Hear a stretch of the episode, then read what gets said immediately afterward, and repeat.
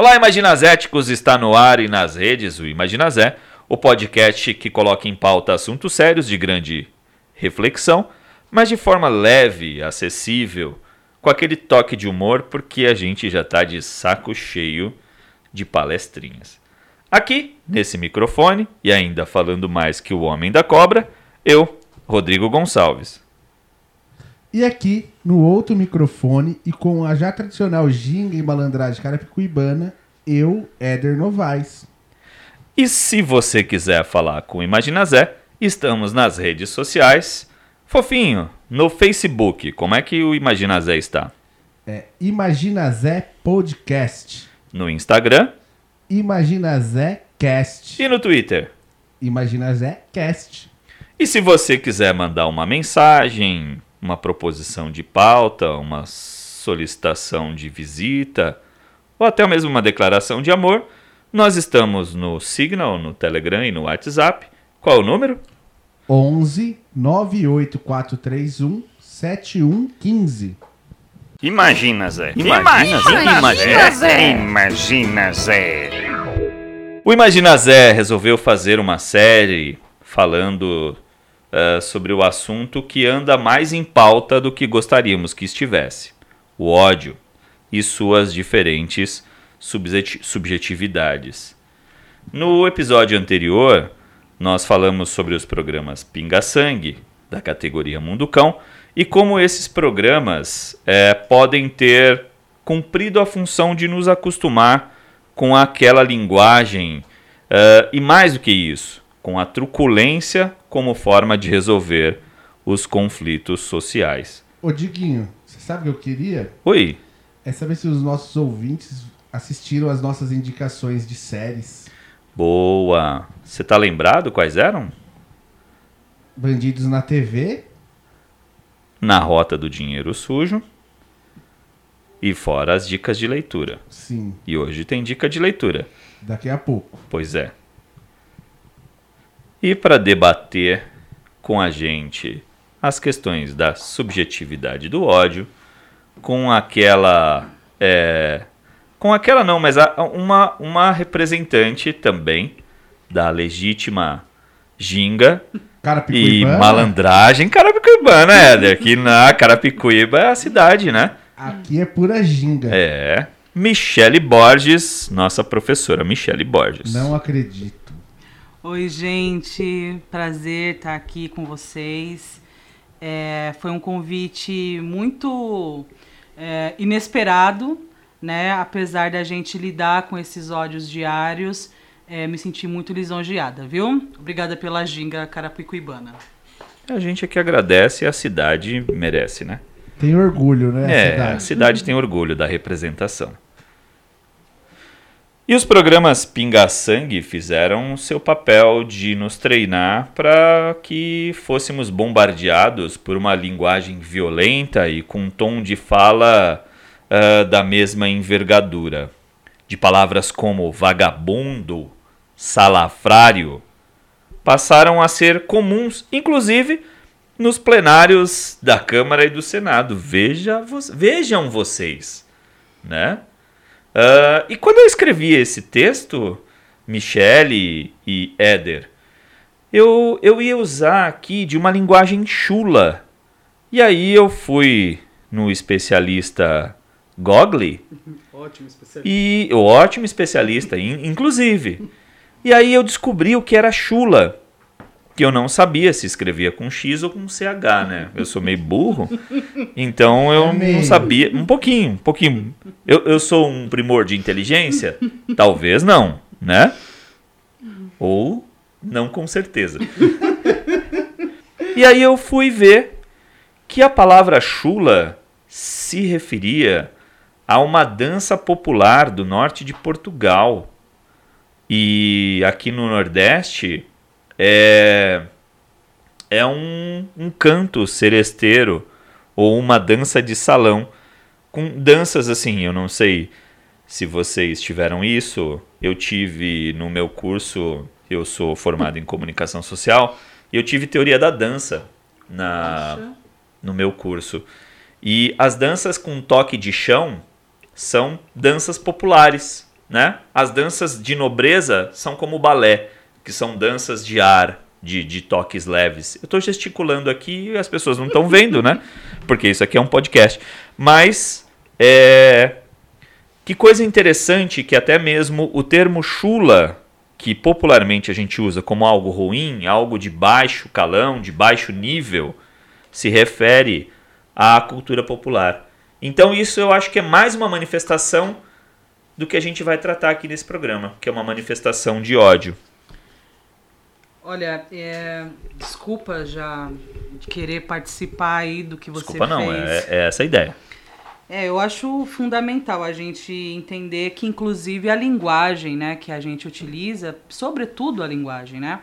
Ela justamente retrata a, a linha de pensamento que as pessoas aprenderam ao longo do tempo a tratar. Então, a gente é, viu, inclusive nos últimos dias aí das Olimpíadas, né, que está bastante em pauta agora, é, alguns repórteres, apresentadores ou comentaristas da, ah, dos jogos utilizando a linguagem neutra, né, que se- seria mais inclusiva, é, e sendo altamente criticados né, por fazer uma linguagem inclusiva, o que é, no mínimo, né, é, é básico, né, a pessoa se sentir inclusa, porque haja visto que, inclusive, os atletas que participam ali é, não se sentem representados naqueles termos que são utilizados.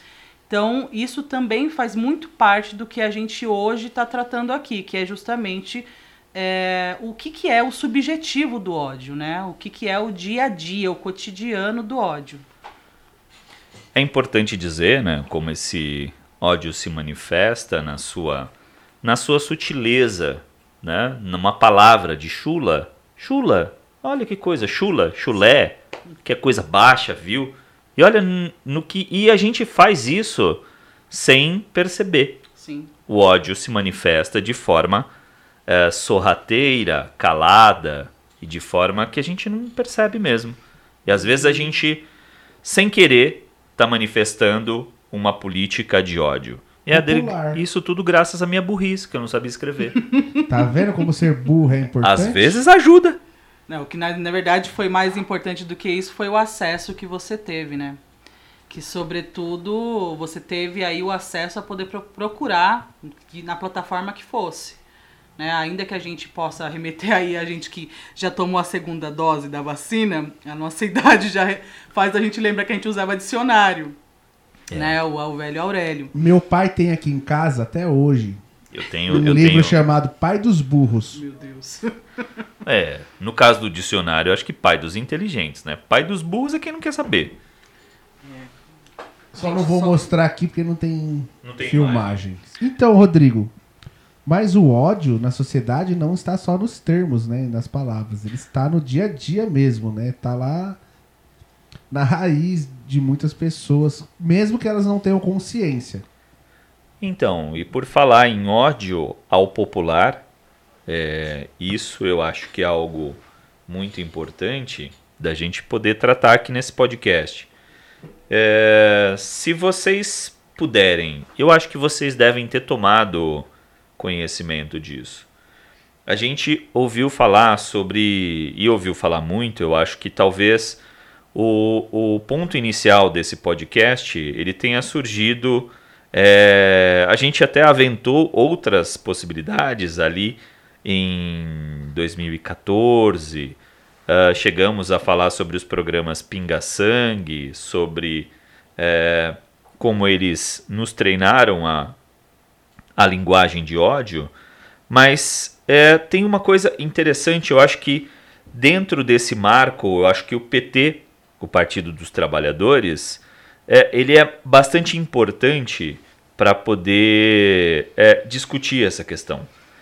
E o que, o, o que eu consigo ilustrar como uma, um exemplo clássico eh, desse, desse ódio ao, ao trabalhador, esse ódio de classe, é justamente a autocrítica feita pelo Felipe Neto, que é um youtuber, falando sobre o PT. A gente aqui não é petista, né? Há muitos anos já. Então a gente tem bastante isenção, acho eu, para poder falar sobre isso. Porque o, o, o Felipe Neto ele diz o seguinte: não sei se vocês chegaram a ver esse vídeo. Ele diz que muito antes do PT assumir o poder, muito antes do, de ter qualquer tipo de caso de denúncia de corrupção é, contra o PT, ele já odiava o PT. Então o ódio ao PT era muito mais do que ao PT em si. Em si era um ódio ao trabalhador. Então ele diz que quando a Dilma, a, quando Lula assumiu o poder, quando a Dilma caiu, de tudo que ele falou, que esse ódio ele já estava é, historicamente construído.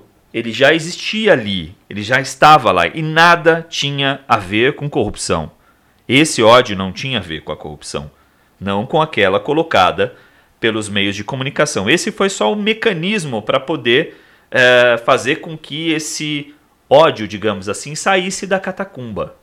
Então eu acho que esse é um elemento importante para a gente puxar esse fio e, e, e, discutir nessa, nesse espaço.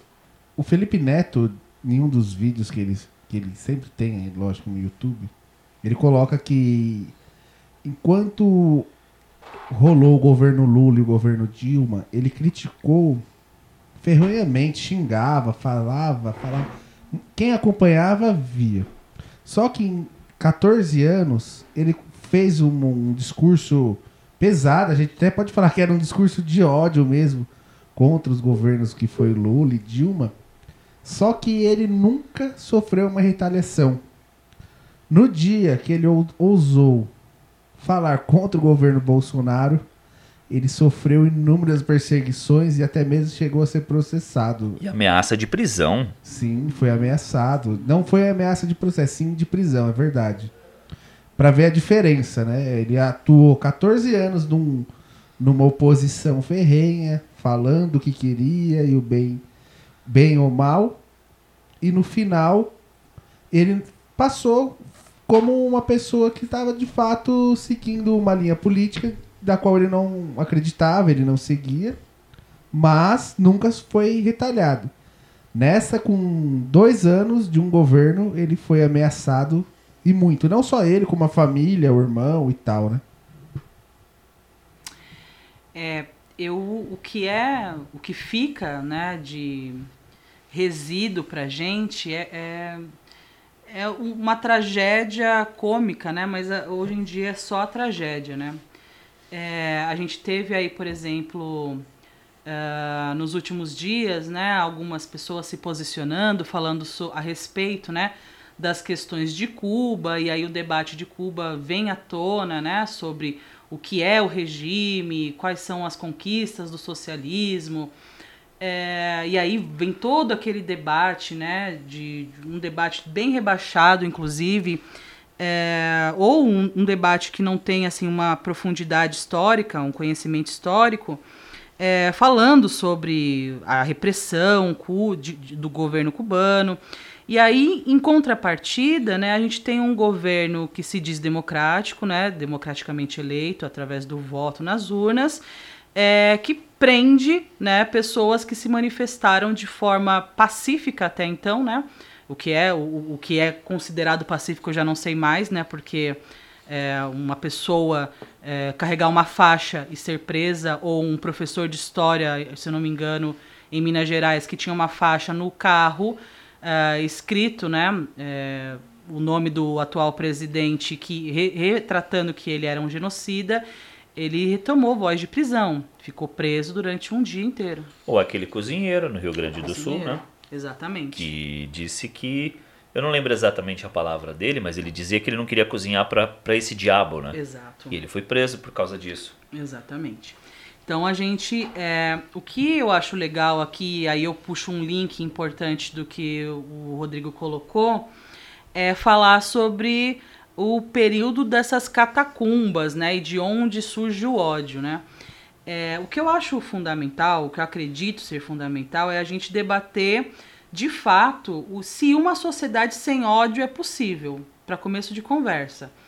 É, isso sem querer filosofar, nem entrar em muitos aspectos é, psicanalíticos, enfim. O que eu acredito é que não. Uma sociedade sem ódio, ela, sobretudo, seria uma sociedade sem afeto. Né? E uma sociedade sem afetos não é possível, porque, é, veja só, para a psicanálise, todos os afetos eles têm um lugar e uma razão de ser. Então eles não existem do nada, né? O ódio ele faz parte das bases da constituição do ser.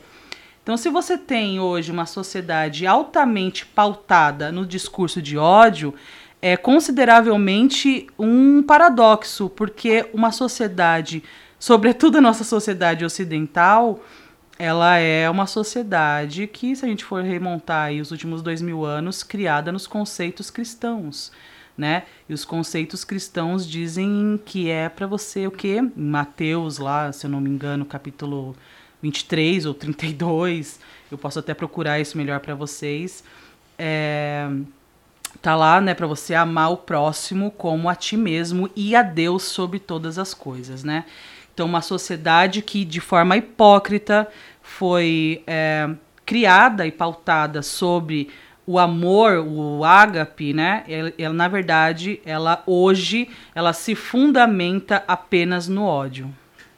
Eu acho que o que a gente pode é, colocar como importante aqui para fechar essa questão é que essa direita que estava nas catacumbas aí, como diz a Michelle, é, e assim, se a gente pegar, por exemplo, tu, por toda a década de 90, essa direita, ela, apesar de estar no poder, muita dela, inclusive o atual presidente estava lá, no centrão, no que ele chamou de centrão, né?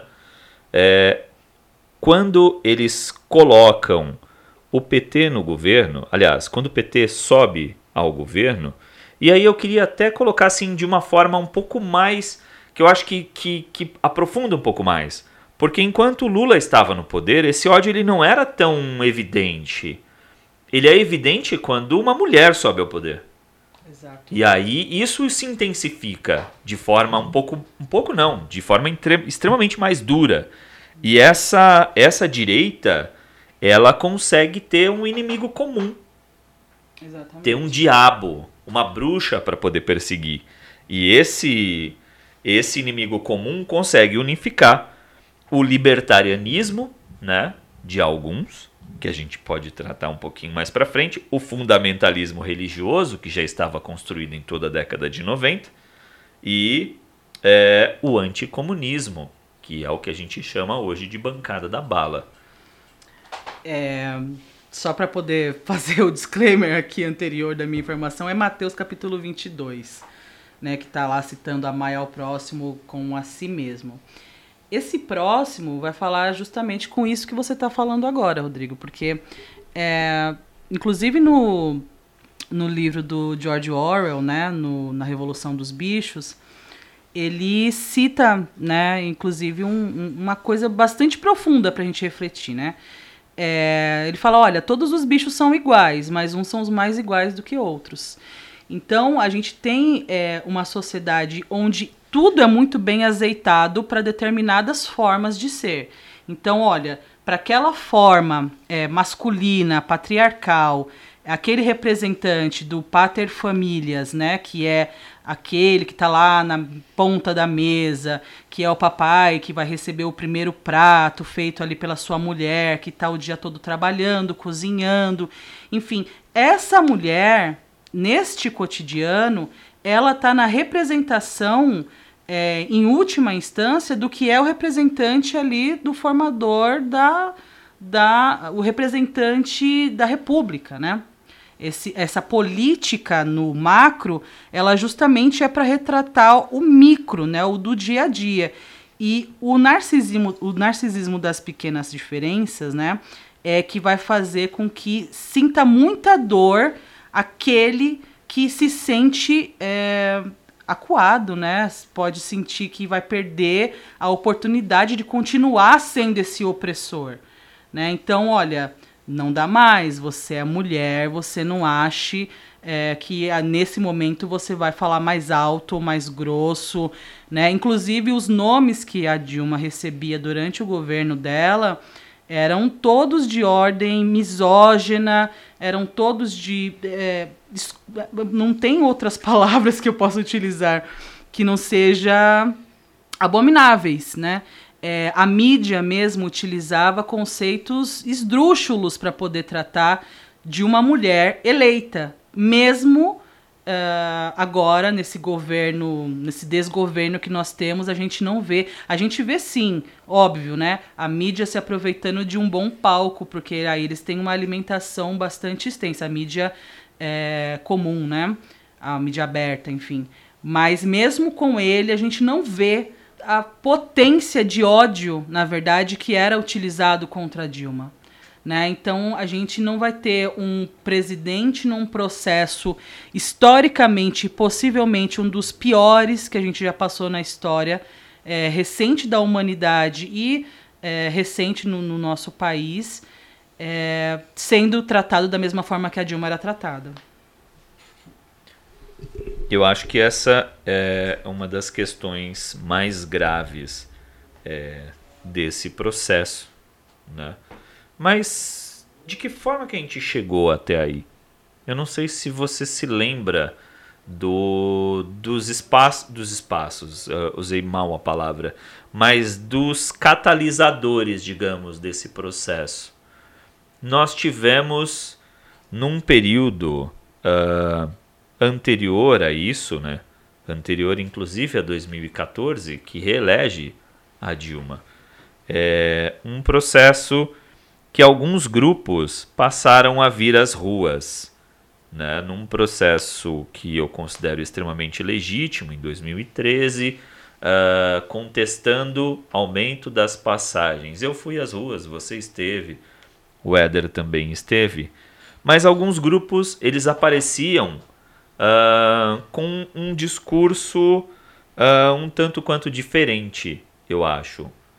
Uh, e com um discurso ultraliberal, digamos assim. E a gente vai aqui, sei lá, a gente pode convencionar, de, e muitos também chamam assim, de libertarianismo. É, não sei se vocês se lembram, tinha um candidato que ele usava aquele tinha um raio privatizador. Ele olhava e privatizava. Desculpa. E não é, é engraçado mesmo, de e fato. ele voava, né? É, tipo, Ele né? voava. Ultraman. Tipo. Eu que descobri super-herói. hoje por que, que o Superman e o Batman usava a cueca por cima da calça. Ah. É, eu, eu vi assim o, o, o, o, o raio privatizador desse, desse candidato. Olha, Rodrigo, eu não vou perguntar pra você, porque eu não acho que as pessoas merecem ouvir os motivos pelo qual o Superman e o Batman usavam cueca em cima da roupa. Era porque a calça de baixo era leg e cai. Ah, É por isso. Olha só, mais, É, mais cultura. é funcional, é funcional. Mais cultura. É... Desculpa, eu vou te interromper só um, um Pode falar. pouquinho. É, a gente voltando mais uma vez para a questão dos termos, as terminologias, os conceitos que a gente utiliza. é, veja só, você falou aí da- de uma questão né, de um, um determinado público, vai, enfim, determinados parcelas da sociedade é, que começaram a frequentar os atos, né? Começaram a frequentar mesmo depois dela ter começado de forma legítima ou enfim não Passaram a frequentar as ruas. né? Exato, exatamente. É, e aí, desse período, a gente vê. É lógico, antes a gente também escutava, mas era um pouquinho mais é, de certos espaços. Mas a gente começou a escutar mais um- uma terminologia hum, chamada esquerdopata, né? É, e aí, esquerdopata, se a gente for remontar historicamente a origem da, da- né, da- das palavras, é, o patos né, vem de patologia, né? Então a gente vê é, a- a- as pessoas que têm uma certa linha, né, tem um certo alinhamento ao chamado é, nova direita, enfim, né, o- o- os liberais mais alvoroçados daquele momento ali, né, for, se formando naquele seio, naquele momento, nos considerando, eu digo nos porque de forma assumida, né, tem um posicionamento à esquerda, é, chamando isso de doença, né? Então a gente vê de fato que essas pequenas diferenças, o ódio do fascismo diário, essas calamidades midiáticas diárias, vai formando essas pequenas diferenças e nessas pequenas diferenças, seja da palavra, seja dos conceitos utilizados, seja do, da manchete da, da, da mídia, né? É, porque veja só, para puxar mais ou menos o, o termo que a gente está falando, né? O rapaz que ficou dias e dias sendo procurado pela polícia, ficou no meio da mata, enfim. As pessoas rapidamente colocaram na categoria ele é um assassino, estuprador, certo? Então, não importava se o nome dele era José, se era né, Clayton, é, o que importava é que ele era um assassino, estuprador. É, mas a gente não vai ver a mesma tratativa, por exemplo, com possivelmente os mandantes, né? O que estava por trás desse rapaz, né? A gente não vai ver os mesmos nomes estampados. Então, quando ele foi assassinado, os no, o nome dele não estava antes de assassino estuprador é baleado, abatido pela polícia. Né? Então, os termos que são utilizados, voltando aí o pinga, pinga sangue que vocês falam, né? É, isso é fundamental, é a linguagem que é utilizada. E até foi bom você lembrar disso, porque e esse caso ilustra maravilhosamente bem o episódio anterior. Porque, é, como um conceito midiático, a violência como forma de resolução de problemas que, na verdade, tem um fundo social. Exato. O que eu queria é, é lembrar aqui é que esses grupos é, de que, que tomam as ruas nesse período, uhum. eles tomam a rua, as ruas, uh, com dizeres assim é, ultraliberais, mas com conceito de liberdade. Exato. A liberdade é o principal assunto e a principal uh, palavra de ordem desses grupos. E o interessante é que essas palavras de ordem que vieram às ruas com essa escola, para quem não está localizando, é uma escola austríaca é, de economia, cujo seu papa, digamos assim, ou seu sumo uh, filósofo é, é, o Mises, né? Uhum. que tem a sua principal obra Ação Humana. É, ele coloca a liberdade individual acima de qualquer coisa. E isso durante a pandemia foi defendida por alguns que a liberdade individual, ela deve a liberdade individual e liberdade econômica deveria vir em, acima de questões sanitárias. Exato. Então, essas questões assim chegam a ser extremamente graves. É, você chega, por exemplo, a, a colocar é, em, em a, a, taxação, por exemplo, de grandes fortunas, ela é colocada por pessoas como o dono da Riachuelo, o Flávio Rocha, é, como um tolimento dessa liberdade. Exato. E taxar as fortunas, segundo o Flávio Rocha, ele considera uma forma de, de diminuir a desigualdade. Só que isso empobrece os ricos, né, gente? E se empobrece os ricos, aí vira um problema no Congresso Nacional, porque lá não é uma representação popular. Olha, é tão fundamental e a gente vai acabar voltando novamente para falar sobre o narcisismo das pequenas diferenças, né? Gente, é, é, na verdade, esse termo ele não é meu, é do Freud, né? É, ele fala. Aliás, a Michelle tá psicanalítica aqui. Né? Porque é fundamental. Seria é, fundamental. Seria fundamental. É, é, na verdade, eu acredito de fato que seja fundamental, porque eu, como professora de história, o que eu vejo muitas vezes, tanto na sala de aula quanto na mesa de bar mesmo com amigos, é uma certa glamorização de quando alguém descobre que você é historiador. E aí a pessoa fala assim: Poxa, cara, gosto tanto da Segunda Guerra, né? Poxa, que tema interessante falar sobre a Segunda Guerra. Nossa, eu gosto muito. Ou às vezes a pessoa sabe de mais curiosidades, né, a nível de Guinness Book do que eu mesma. E aí eu falo assim: Caramba, gente, mas quais são os aspectos.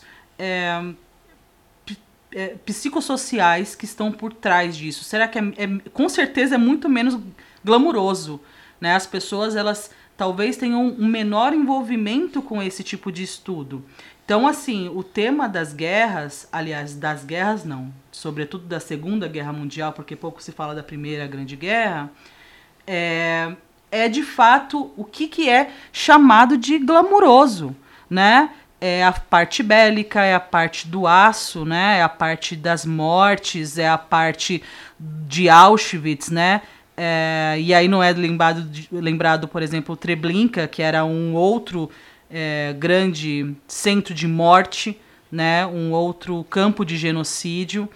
E o glamour disso não existe, gente, né? Então o que eu gosto de deixar bastante claro é que a psicologia por trás dessas ideologias fascistas, neonazistas, e que hoje a gente vê se repetindo muito nos discursos de ódio, são sim é, esse link aí que você estava falando, desse é, ultraliberal que vai falar do indivíduo acima de todas as coisas, né? Ah, inclusive, um dos ditados né, é, de Hitler é, era da Alemanha acima de todos, né? Alles, né?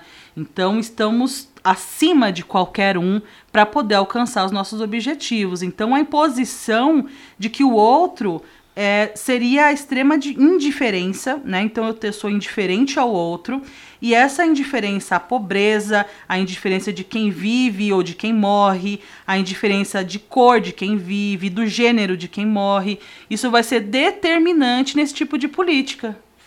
Isso eu chamaria de barbárie. Fofinho tá quieto, fofinho. Você não quer falar nada? Você tá só aqui ouvindo a, a, A aula da professora a aula da Michele. professora Michele? Sim, só ouvindo. Oh, que coisa. E Mas uma coisa que a Michelle retrata, que ninguém discutia, né?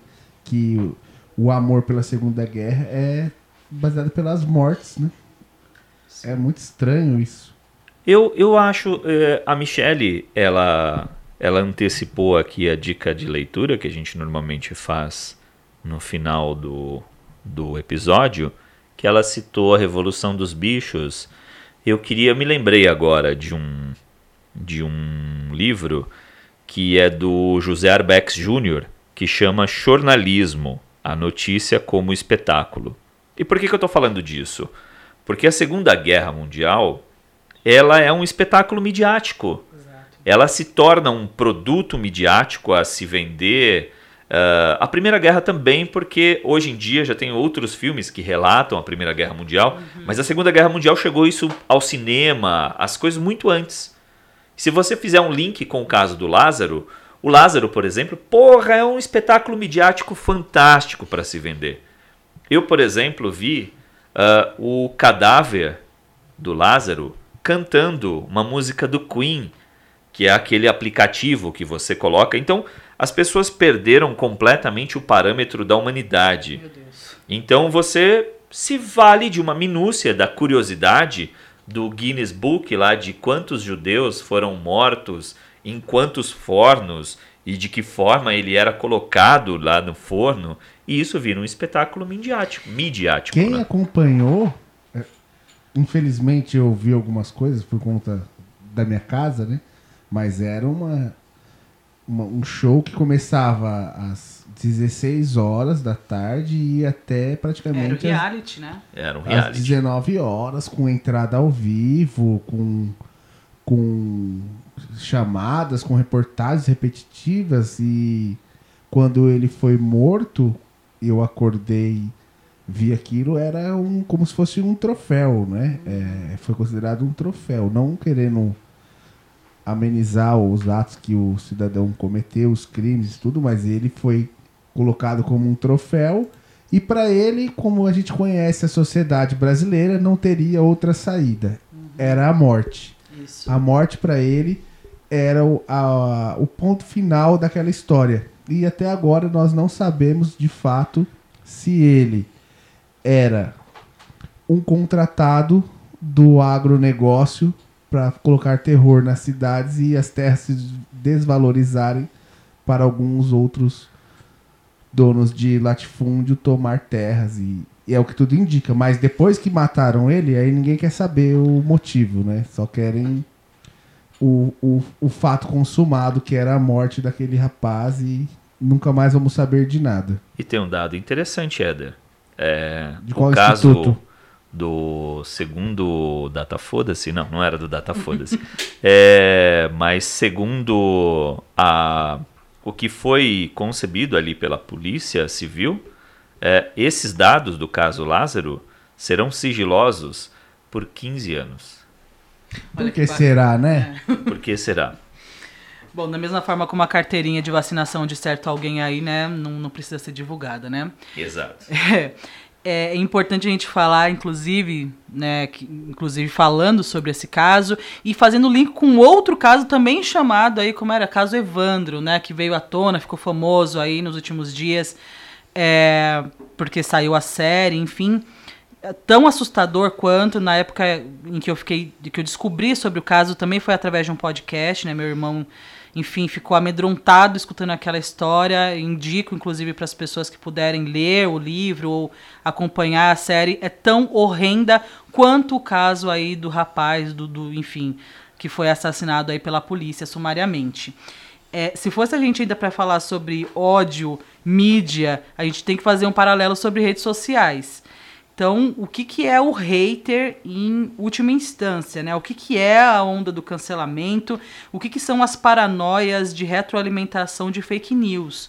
Elas normalmente elas são baseadas no discurso de ódio. E você vai falar assim, ah, mas qualquer um tem o discurso de ódio? O que, o que, que é o discurso de ódio, então? É, qualquer um pode propagar isso? Olha, o ódio, como eu estava falando lá no começo, ele é um sentimento sine qua non ali, ele é um sentimento que faz parte da base do ser humano. Né? Na constituição do ser, você vai ter essa formação do ódio, né? ele é necessário.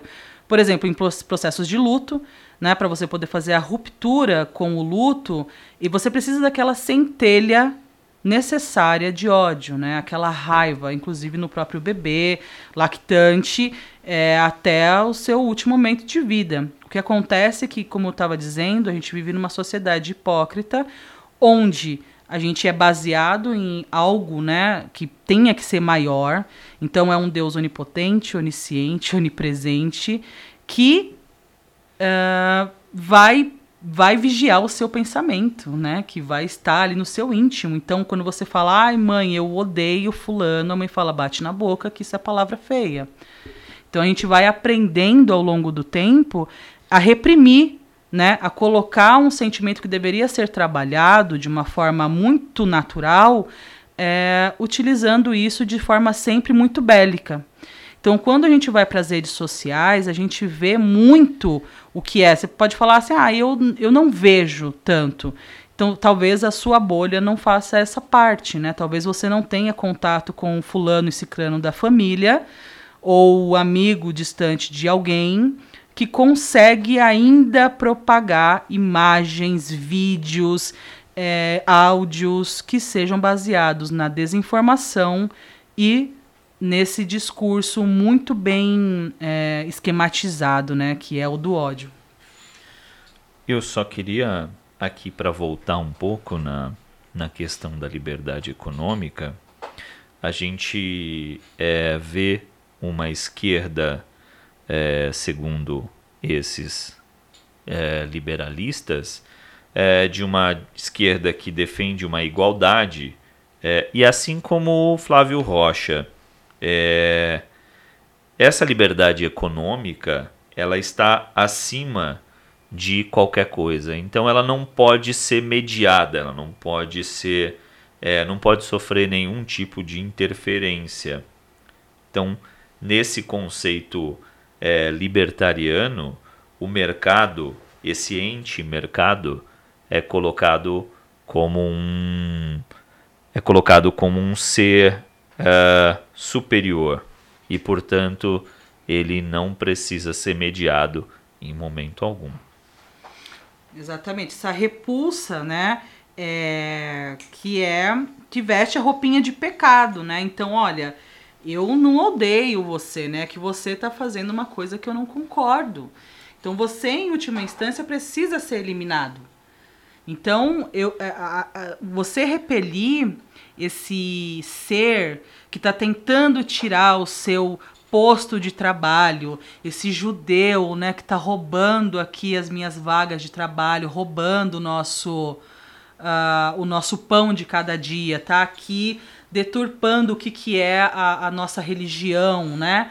É, isso se torna justificável para a prática dos fascismos e, sobretudo, né, do que a gente vive hoje em dia. Então, olha, pobre, você tá aqui me prejudicando, cara.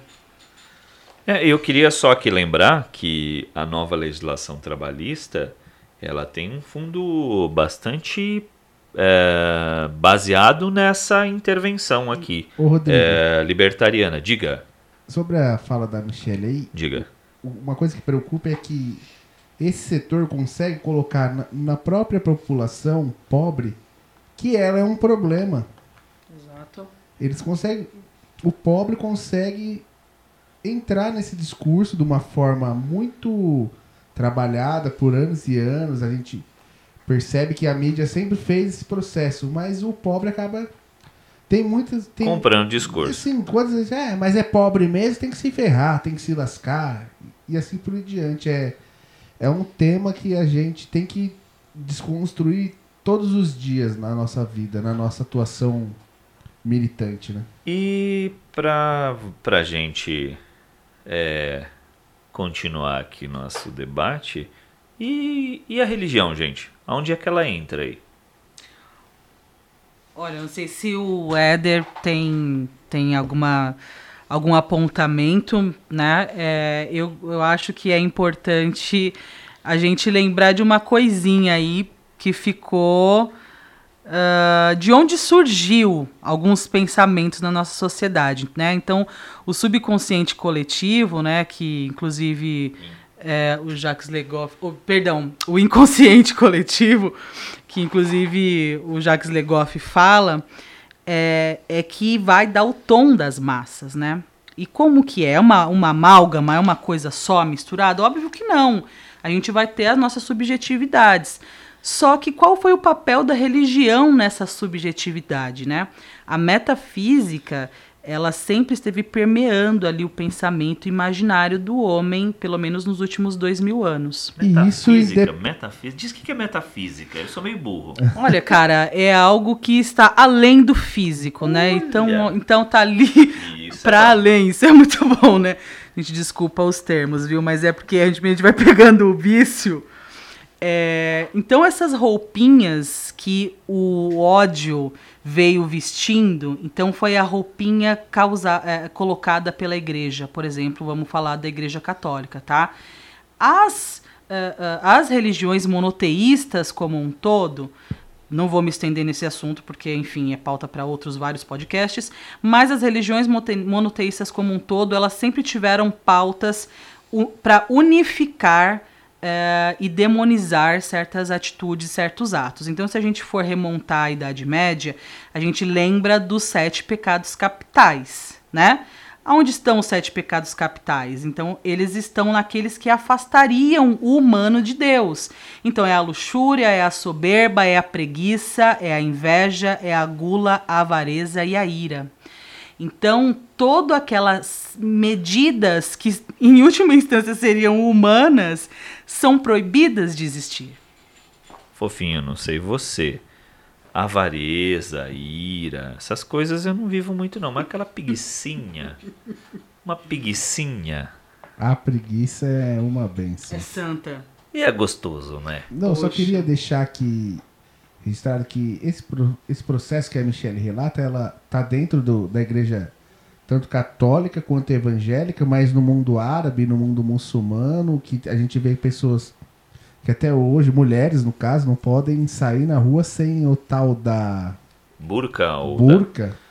Elas não podem sair sem a burca, não podem ou dirigir a palavra para um homem, independente do espaço que ela está. É, é uma coisa. Ou que- dirigir um automóvel. ou, de- ou jogar futebol, ou fazer qualquer coisa que. Ou fazer um esporte. ou- é, qualquer coisa, assim, É. né?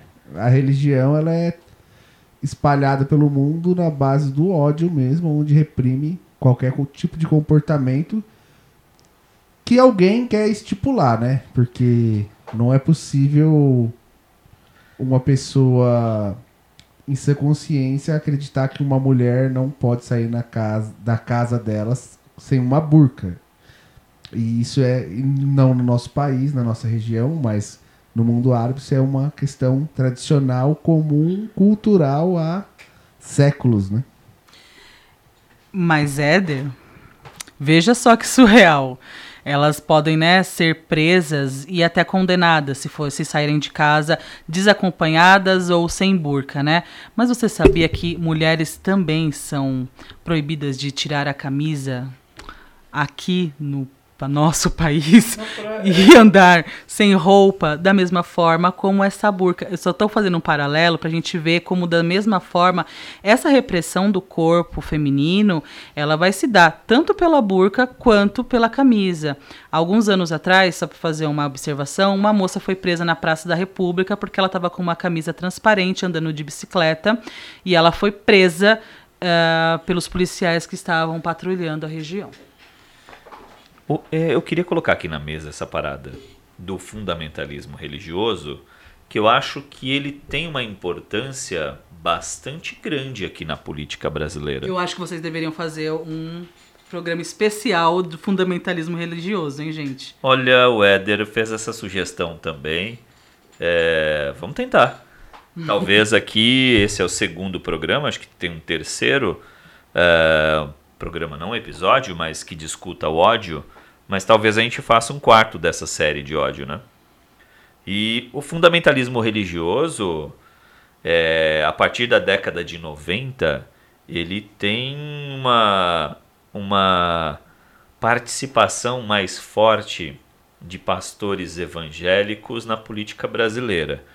Mas se a gente usar esses termos é, de bancada evangélica, a gente pode excluir tanto é, os evangélicos progressistas que existem e Aos infelizmente montes, eles sim. não são maioria entre esses evangélicos, mas eles existem muito. E a gente pode também excluir uma bancada católica que é tão fundamentalista quanto nós tivemos um governador do estado de São Paulo que era é, um fundamentalista católico Da Opus Dei? da Opus Dei. Exato. É, é o que se diz por aí, né? E eu acho que o termo bancada da Bíblia talvez hoje consiga descrever melhor esse grupo do que era é, há tempos atrás. Eu não sei se vocês é, se lembram, mas nós tivemos uma garota de 11 anos no Brasil que foi estuprada dos 6 até os 11 anos, e essa bancada da Bíblia, essa bancada religiosa, é, ia à porta do hospital chamar uma garota de 11 anos de assassina. E os seus estupradores, eles não iam chamar de estupradores, pelo menos eu não fiquei sabendo. É, porque se ao invés de chamar de cultura do ódio, a gente se perguntasse também da cultura da idealização, né? É, a gente vai ter uma cultura da hiperidealização do corpo, do eu, uma hipervigilância do que é necessário ser, fazer, né? E essa atuação fundamentalista, ela sobretudo é, vem de alguns aspectos aí neopentecostais, falando agora da religião, fazendo um recorte aqui, né, para a religião, é, as ditas protestantes evangélicas, é, que começa, como você falou, na década de 90, justamente por conta da mudança econômica, né? A gente vai ter aí o neoliberalismo ganhando total força na década de, final da década de 80, né, começo da década de 90. É, que acaba assumindo aí um governo, né? Desse, desse raio privatizador. Exato. E aí, o presidente que assume lá em, em 89, né? Ah, Na eleição de 89 assume em 90, que posteriormente foi cassado, é, ele era um liberal. Pelo menos ele dizia que era. Não, no mesmo momento a gente tem a Margaret Thatcher ali, né? sendo uma- Reagan. Exatamente, sendo figuras centrais ali dessa política. Então, por, por que falar de religião quando a gente está falando dos aspectos né, é, sociais, econômicos, porque é, está para legitimar o poder. Né? Então todos esses discursos eles não vão se descolar do que é a realidade. A realidade de domingo a domingo, amém, é a realidade sim do vote lá, por favor, também. Né? Então a gente vai ter uma corrente aí é, do petróleo, inclusive depois, se vocês me permitirem, eu queria fazer uma leitura aqui de um trechinho de uma música chamada Petróleo, né? É, onde a gente vai ter, sim, a corrida do petróleo sendo a nova cruzada. Não precisa ir muito longe, né? Quem vê a realidade do Brasil com o Bozo faz essa junção rápida, né? Exatamente. Deus Sim. acima de tudo e assim por diante. Brasil acima de tudo, Deus Isso, acima de todos. Isso. E aí as pautas dele vai, vai no, no moralismo. E quem conhece ele, tá acompanhando a realidade brasileira, sabe que ele não é essa figura, né? E um- algo importante é, que, que eu acho que tem que ser citado é que esse fundamentalismo ele estabelece uma uma verdade é, que não cabe mais um debate. Então, se é, eu disse, se eu tautologicamente lá no púlpito disse, não cabe mais debate. E então é, essa essa questão da da, discrimina da discriminação e se você lembrar, por exemplo, nós tivemos ali durante o governo Dilma um pastor evangélico que estava na comissão de direitos humanos e defendia a cura gay. Ele dizia que era possível ah, curar um, um homossexual. Ele, na verdade, assim, a homossexualidade ela é uma doença, pelo menos para esses fundamentalistas religiosos. E aí, assim, é, um, um outro elemento que, que eu gostaria de, de já jogar aqui é a questão da, da mídia. Porque esses caras, esses pastores, esses é, fundamentalistas religiosos, a partir desse período, né, antes já, já existia, mas nesse período eles começam a tomar rádios, TVs, viram donos de TV. Né? E passam a ter programas em horário, em horário nobre na televisão brasileira. E galera, é, nós discutimos aqui, a gente falou sobre esse libertarianismo, né, esse ultraliberalismo, falamos sobre a questão do fundamentalismo religioso, e eu acho que existe um terceiro elemento da direita brasileira que eu acho que é importante ser colocada, que é a cola desses três movimentos, né? É, que é o anticomunismo. Esse anticomunismo ele parecia, é, de certa forma, anacrônico, ele ficou. é, parecia ter sido extinto lá na década de 80, na década de 70, talvez, até a década de 80 já é uma fase de transição, então acho que ele fica extinto na década de 70, né? Mas com o antibolivarianismo ou o antichavismo, esse esse elemento volta a pulsar na direita brasileira. Olha, eu tô querendo dar risada aqui que você fez lembrar de uma coisa. Do que? Ursal. Da Ursal. É verdade, a gente já falou sobre a Ursal no, no episódio passado, né? Já, mas E- não tem e- como fugir disso. É, é, e esse elemento volta, volta a pulsar, né? Inclusive levantando alguns elementos que a, a direita criou, né? É, quem não se lembra, lembrando de Ursal, quem não se lembra do marxismo cultural do Gramsci? Que o Gramsci não falou, né?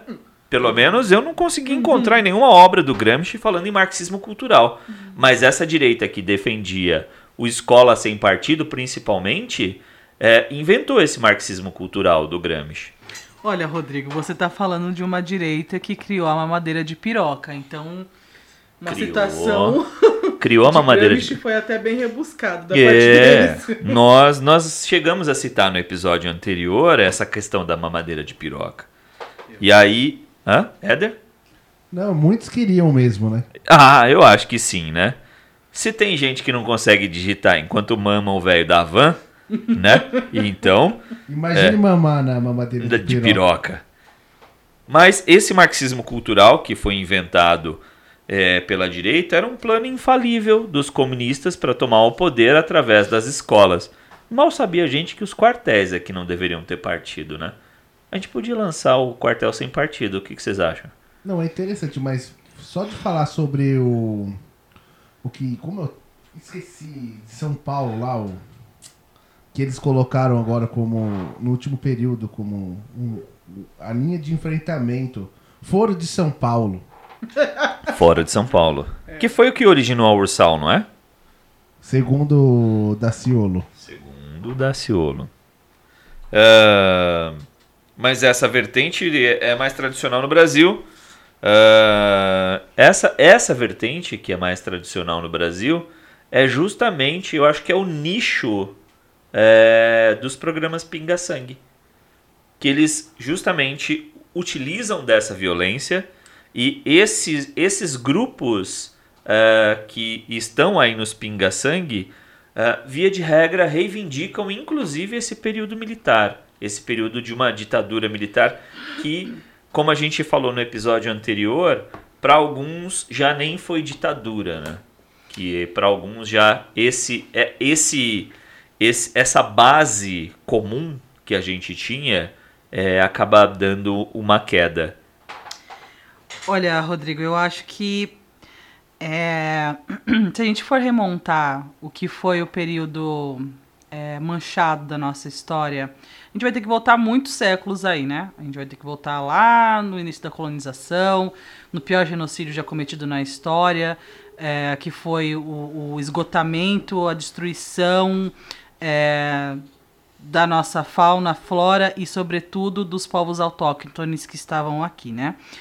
É, mas é lógico que o nosso período recente da história ele deixou claras evidências da sua existência. Posso pedir um glossário? Claro. Povos autóctonos, como que é? É povos autóctones, né? Autóctones. Isso. É bastante bacana, na verdade, a gente saber aprender essa palavra, porque são povos que estão originários daquele lar, daquela terra, entendeu? Então são povos criados e nascidos ali. Se você quiser contar a história do porquê povos au, Autóctones. autóctones. É, não, eu a não gente consigo marca um bate- bate-papo. Autóctones. A gente marca um E bate-papo. por que não falar índio? É, você pode, pode, falar- pode falar, eu acho que é importante. Olha, na verdade, se a gente for fazer um, um programa sobre história e sobre a- as, o, o- como foi prejudicial a, a linguagem né, e os termos que foram utilizados desde então, a gente vai ficar aqui uns, uns cinco programas. Mas, de fato, né, a gente vai ter aí os indícios de uma colonização do chamado Velho Mundo, é, que acabou colocando os seus próprios, inventando os seus próprios nomes, nomenclaturas, né? E roubando a história verdadeira desses povos, é, dessas sociedades. Então, colocando nomes como tribos, é, como índios, né? Todo aquele que eles não conheciam. Então, quando chega aqui Cristóvão Colombo, tudo mais que a gente conhece, né? Américo Vespúcio e toda a sua galerinha. é, chamar de índio tava tudo bacana porque colocava todo mundo no mesmo saco, né? Aquele que não tem alma, que não tem representatividade, que não tem Deus, né? Então pode ser eliminado. Então todos são índios, né? E aí povos, os povos autóctones, que são aqueles que são donos da terra, é, inclusive também no período da ditadura, sobretudo, também foram massacrados, é, fizeram parte desse desmonte, o que eles sofrem até hoje. Né? Inclusive, nós estamos aí num período de inverno bem severo, onde a gente não vai ter um grande, aliás, grande não, nenhum suporte para essas comunidades que resistem bravamente até hoje. Éder, você tem algum comentário? Como que é o nome? Como é a palavra mesmo? Autóctone, Rodrigo. Autóctone. Ih, aprendi uma palavra nova hoje. Olha, a única coisa que eu posso falar é que ela explicou bem a terminologia da palavra, viu? Isso é sempre bom, né? Eu gosto dessas coisas. É por isso que eu lembro no episódio anterior, Éder, que estávamos só eu e você, eu disse que nós precisamos de um historiador aqui. E a gente achou. né? Achamos, né? E com a ginga e a malandragem de onde? Carapicuíba. A cidade maravilhosa. É, gente, eu acho que é, só pra, pra ir finalizando aqui o nosso papo, que já deve ter 10 horas que a gente tá conversando, é, quando a gente vai falar sobre uma sociedade sem ódio, e aí você falando sobre a polícia, sobre esse momento é, terrível né, da nossa história, a gente não tem como falar do que é, fazendo esse paralelo de mídia, perseguição comunista, né? A gente não tem como esquecer o que foi ali o nazismo, né? Então a Stufstaffel, né, como era o nome ali da polícia SS, né, da, da, da polícia alemã, era um grupo que paramilitar, porque a Alemanha até então tinha sido proibida de ter um exército próprio. Então, esses grupos paramilitares, né, ou que nós conhecemos comumente aqui nos nossos terrenos de, das nossas milícias, né? Opa! Familícia? Essas famílias. Eu já ouvi falar disso. Então, essas famílias, opa, essas milícias, elas têm um nascimento lá atrás.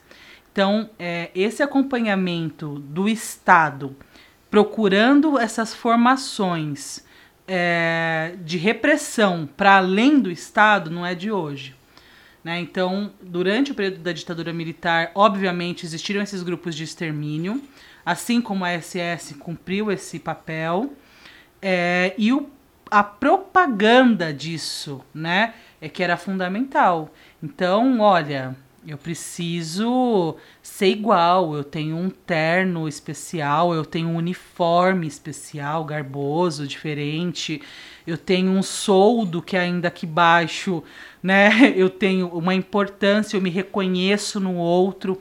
E aí, quando a gente pergunta, poxa, mas por que, que as pessoas não se reconhecem como classe? Por que, que o, o trabalhador não se vê no outro né, e também quer atirar no outro, ou passar por cima do outro, ou replica o bandido bom é bandido morto, né? Mesmo sendo aquele seu vizinho que você cresceu desde criança trocando ideia. É justamente fazendo parte dessa ideologia muito bem construída psicologicamente. Hitler, né, ele vinha como Führer, que é o condutor. Führer significa condutor. E aí, quando a gente vê uma pessoa no poder como esse fulano que está até então aí, Biruliro. Exato, né? É, Bolsolixo vem com essa prerrogativa é, de é, o pai da pátria, né? Como estando acima, estando ele querendo se colocar como o condutor, né? Como talvez um Führer, né? Só que a gente sabe aí os esgotamentos que a história bem fez. Vamos lembrar de Mussolini, que foi alvejado e depois, né? Pendurado de ponta cabeça. Eu queria, é, antes da, da finalização, de lembrar que esse, esse ponto, esse grupo, é, ele se vale de uma desconstrução de direitos, de discursos de direitos humanos, e a gente passa a ver essa é, esse discurso de direitos humanos como defender bandidos. E aí, em, em, em substituição a isso, a gente vai dizer é, que a gente precisa é, beneficiar o mérito, que daí vem a meritocracia. E talvez no próximo episódio eu, eu, eu, eu quero é, fazer um, um, um ponto específico falando sobre, é, sobre mérito e sobre os grupos e esse mérito. Mas enfim, como a gente ainda está nesse e não está no outro, é, eu acho que fica a dica sobre essa questão do mérito. É, Sabe quem não se esforçou bastante? quem? O nosso amigo do Partido Novo. Pois é. Ele, É. ele não se esforçou bastante para Mas disputa. segundo, segundo uma pessoa que anda falando aí que teve fraude eleitoral e segundo o Data Foda-se, o Data Foda-se apurou que muita gente é, votou no Amoedo, Éder. Então, se teve fraude eleitoral, segundo o Biruliro, e, e muita gente votou no Amoedo, pode ser que o Amoedo ganhou a eleição e não, não, se- não foi empossado. Ganhou, mas não Denúncia aqui do Imagina Zé. levou. Ganhou, mas Denúncia. Ganhou, mas não levou. Votação de papel já, gente. É. É, isso que é necessário. O cara ganhou e não levou, gente. não levou. Ele, ele disse que não seria mais candidato aí, é porque ele não vai se esforçar o bastante pra ser presidente, Pois é. né? É, Preguiçoso, né? Preguiçoso, preguiçoso. E pecado capital. É um pecado. Pode ser que ele vá pro inferno por conta disso. Mas a canalização do discurso contra a corrupção, ela vem ser a cola dessas, dessa tríade da direita, né? Dessa, desse ultraliberalismo, do raio privatizador, E desse fundamentalismo religioso e desse anticomunismo. Lembrando que lá no, no, no Minha Luta, né, de Hitler, lá no Mein Kampf, ele escreve justamente. Ele escreve justamente isso, né? Que uma das coisas a, ser, a serem combatidas era o comunismo, né? Então, assim, fora o escarniçado que é formado em memes, que fala que o nazismo também era é, comunista, né? Ou que o socialismo é de, de direita, ou também é nazista. Eu não sei mais qual a confusão que eles É fazem. porque chama nacional-socialismo, né? É. Eles não sabem fazer, eles não sabem conceitos. Não, é porque, na verdade, a cooptação do partido nazista pelo termo social era justamente para conquistar as classes trabalhadoras. Então, essa perseguição, esse anticomunismo, ele não é de hoje, ele é cansado, é, ele é fora de contexto, mas ele faz parte, sim, de uma leitura forte que ainda é pulsante nas pessoas. Olha, eu não posso ser igual, eu quero ser Michele, diferente. A gente poderia fazer um debate, um episódio debatendo exatamente esse ponto. Eu só queria que a nossa historiadora de plantão contasse quem derrotou a Alemanha nazista. Olha, gente, eu não sei se isso está claro para todos, mas é, os comunarda, né? Os comunistas venceram ali numa batalha campal, numa batalha sangrenta, mas isso foi vencido em território e, aliás, foi vencido pelos russos diversas frentes, tá, gente? É para ficar bem claro. É, então a gente tem aí uma, uma derrocada, né? A gente tem a derrota, enfim, ah, do exército hitlerista, apesar né, de, de eles terem na Operação Barbarossa, né, invadido ali a Rússia, conseguido é, Moscou, né? Eles invadem Moscou. É, mas, gente, sobretudo, to- a gente não tem aí grandes filmes ilustrando isso, né? A gente vai ter ali os grandes heróis americanos, né? Chegando em terras europeias, né? E salvando ali o- as pessoas que estavam morrendo à míngua. Mas sim, as batalhas é, primordiais foram sobretudo do Exército Vermelho. O exército americano sempre ganha, né? Inclusive no, no Rambo. Inclusive no Vietnã, onde eles levaram um pau do cacete, né? Foi pior que o 5x1 do São Paulo. Aliás, do Flamengo, né? Que o São Paulo levou o 5x1. Mas receberam a Lyudmila para poder condecorá-la quando ela conseguiu ali matar 309 nazistas, né? Então, Tá bom, pensei que era o São Paulo. Ia falar, não sabia. Mas com esse plantão de história da companheira Michele, é, vamos então passar as dicas de leitura, as dicas dos livros aqui do Imagina Zé. Michele, eu citei um, a Michele citou outro. Michele, suas dicas de leitura? Bom, então eu acho que é muito gostoso de ler, é muito leve. é, Ele precisa, é lógico, você quando começar a ler, você vai ter uma vontade de ter um suporte histórico, que é a Revolução dos Bichos, do George Orwell, né? Quando ele vai fazer ali umas, algumas críticas, duras críticas, na verdade, né? Ao processo do que foi o stalinismo. É, e também o Psicologia de Massas do Fascismo, do Wilhelm Reich, é, que não é talvez um livro tão acessível, mas ele é muito importante se a gente for fazer uma leitura aí psicanalítica e do subconsciente de massas. Inconsciente. Aliás, do inconsciente, eu tô repetindo isso direto. Ô, Michele, Eu. eu sei que o a Revolução dos Bichos também tem um filme, né? E você tem alguma Eu não indicação o de filme? Não, eu- assistiu? Eu assisti o Ah, eu filme. não assisti. É bem legal, viu? Vocês perderam, viu? Vocês não sabem o que estão perdendo. É muito legal o filme. Não tem, como sempre, não tem aquela abordagem da literatura, da produção do texto, mas o filme é muito bom.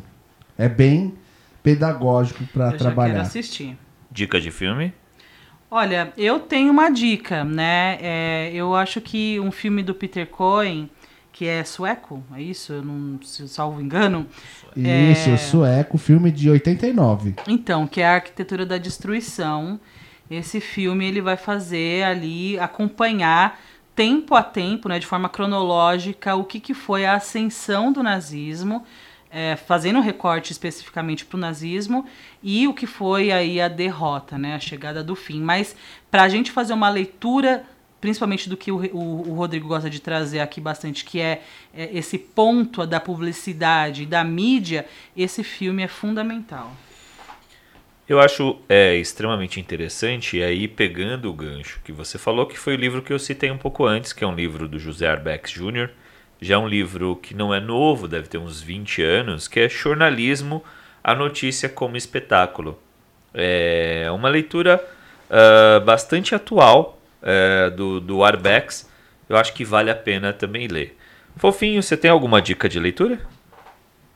A única era o filme que eu assisti, que era a Revolução dos Bichos, no filme, mas de leitura não. De leitura Ah. ficou por conta da Michelle. Ela, Hoje ela é hoje historiadora ela de plantão. dominou. Hoje ela dominou. Olha só, que beleza, tá vendo? Gente, vocês têm mais suporte, às vezes, aí, é, historiográfico do senso comum, muito bom, inclusive. Mas você que con- tomou conta do, pro- do programa de hoje, né? Então, ele é todo seu. É nóis, Carapicuíba é sempre assim mesmo, revolucionária. Carapicuíba sempre foi lembrado como a primeira cidade anarco, né? Da autogestão. Boa, Éder. E chamando aí a autogestão de Carapicuíba, a gente finaliza o Imagina Zé, esse episódio do Imagina Zé. Ah, agradecimentos a minha amiga, sua amiga Michele Borges, nossa professora e historiadora de plantão. Imagina Zé nas redes sociais. O tema ódio eh, não termina aqui. O Imagina Zé volta com esse tema com pelo menos mais um episódio relacionado, ah, complementando o episódio de hoje. Sigam os o Imagina Zé nas redes sociais, Imagina Zé Cast no Instagram e no Twitter, no Facebook Imagina Zé Podcast. Se você quiser mandar uma mensagem por aplicativo de mensagem instantânea, o nosso número é 11 9 8431 7115. Beijos. É isso aí. Tchau. Tchau, tchau, tchau. Beijo, gente.